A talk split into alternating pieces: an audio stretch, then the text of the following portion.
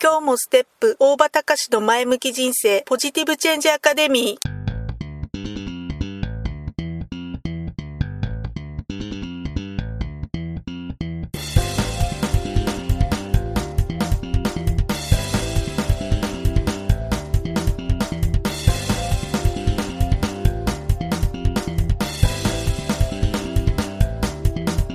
今日もステップ。大場隆の前向き人生ポジティブチェンジアカデミーは開業から20年。行政書士として奮闘している大場隆が日々活動している中で感じたことを通して皆様に前向きな変化をお届けする番組です。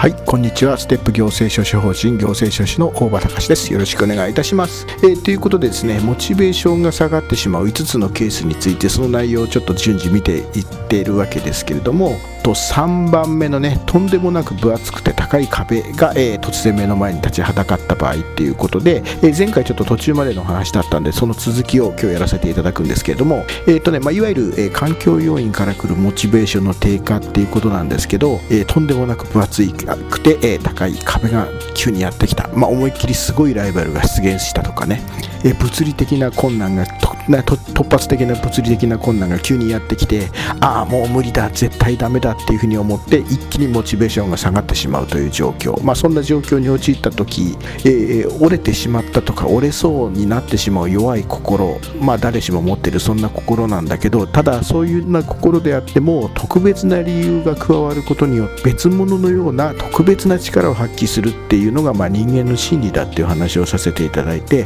そして、えー、その特別な理由っていうのが何かっていうと自分にとってのあの人の笑顔。という話をさせていただきました。でその、えー、自分にとってのあの人の笑顔を思い出す。あの人の笑顔が見たい。そういった気持ちを、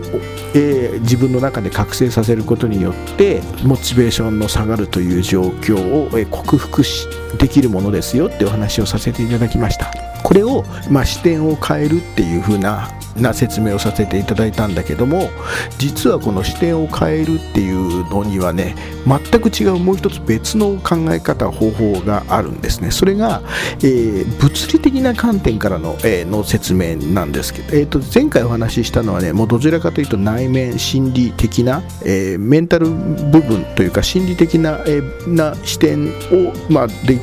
から見た、え、視点を変えるって話なんだけども、えーと今日はねもう一つ全く別の観点からなんだけど物理的な観点からの視点を変えるっていうことでえモチベーションが下がってる時っていうのはね実はその時っていうのはほぼ間違いなく目線っていうのはね下を向いてるもんなんですね、まあ、よくね、えー、と諦めて天を仰ぐっていうこともあるんだけども、まあ、それでもね目線は実はどちらかというと下向きで、まあ、明らかにポジティブな場合とななな気持ちの場合と目線っていうのは実は全く違違うものなんですね。でそんなモチベーションが下がりそうな時まあそういわゆる目線がどちらかっていうと下がり気味な時にあえてね座っているんだったらその座ってる位置を変えるとかねまたえしっかりとあえて上を目線をまっすぐ、えー、しっかり前を見る。そしてもしくは上を見る。でもしくはあえて高いところから全体を見下ろす。もしくは高いところに行けないんだったら広いところに行って広いところから広く全体を見渡すっていうことをするんです。ネガティブな時って、ま、下向きで下向きな時っていうのは実は視界が非常に狭くなってるんですね。視界が狭いと気持ちも小さくなってしまうもんなんです。じゃあ視界が狭い狭い場合に気持ちが小さくなってしまうっていうことはその逆を逆を張っていけばいいわけで、えー、逆に言うと視界が狭くなって気持ちが小さくなるのであれば視界を広く持つことによって、えー、気持ちを大きくするってことなんです。実はこれね脳の働きからも、えー、理にかなってってることで、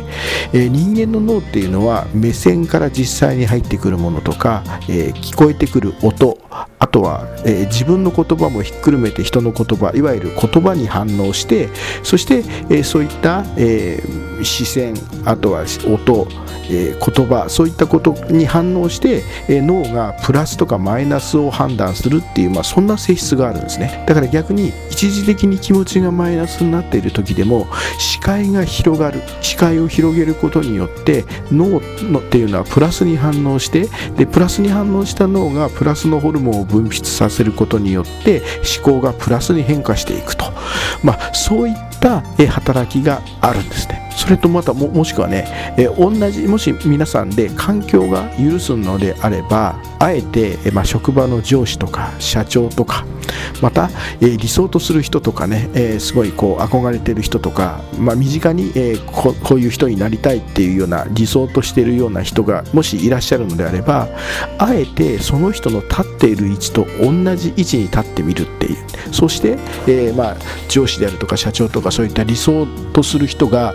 えー、普段どういう目線で何を見てるのかっていう、まあ、普段見ている何をどういう目線でどういうものを見てるのかっていうものを同じものを同じ視点で、え見させてみ見るっていうことを体験してみるっていうのが、え実は、えとっても、えマインド的にはいいことなんですね、まあ、そうするとね、え実は今まで自分が見ていた感じたいものとは違った視界が入ってくる。でその視界が入ってくることが、え皆さんの新しいモチベーションへとつながっていくってていうことなんです。まあ、いわゆる視点を変えるっていう、まあ、そういった対応によって、えー、また、えー、昨日とはね違った意味で新しいステージに立つことができる。その新しいステージに立つっていうことが、えー、自分のやる気モチベーションを覚醒させていくんですね。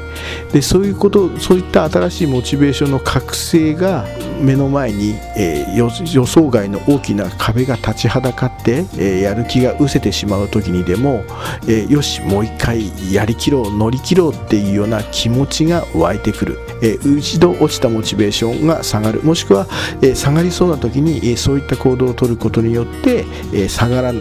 チベーションを下げることなく維持できる、まあ、そういった、え、ことがにつながっていくということなんですね。え、っといかがでしょう？参考にしていただけたでしょうか、まあ、もしね参考にしていただけるようでしたらぜひ、え参考にしていただい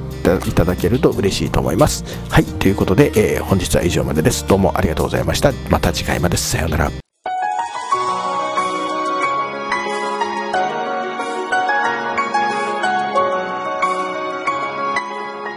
回の番組はいかがでしたか？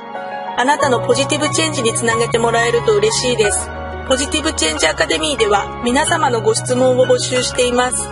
ご質問は info アットマークステップハイフンオフィスドットコムまでメールでお願いします。ではまた次回お会いしましょう。ごきげんよう。さようなら。